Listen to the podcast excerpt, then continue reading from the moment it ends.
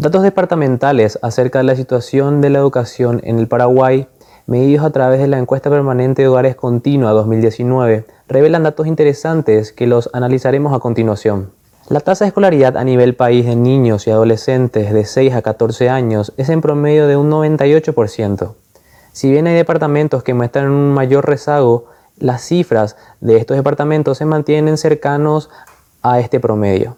La situación cambia al observar la escolaridad de adolescentes de 15 a 17 años, en los que se nota una tasa de deserción alta. En total país, se puede apreciar unos 70.000 adolescentes que están fuera del circuito escolar. Esto representa a un 17% de deserción dentro de este rango de edades. Los departamentos de San Pedro, Caguazú, Itapúa, Alto Paraná, Amambay y Canindeyú son los que muestran un abandono escolar superior al 20% de su población, llegando incluso a superar algunos departamentos el 30%.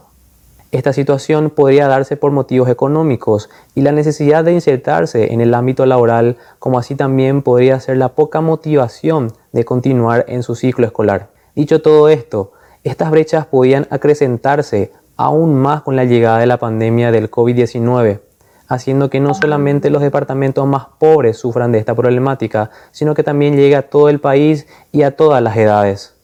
Políticas públicas efectivas son necesarias para atender el nivel educativo del país, para que el impacto de la pandemia para futuras generaciones sea el menor posible y asegurar que, el capital humano, es decir, el potencial productivo de la población, pueda ser mayor a largo plazo.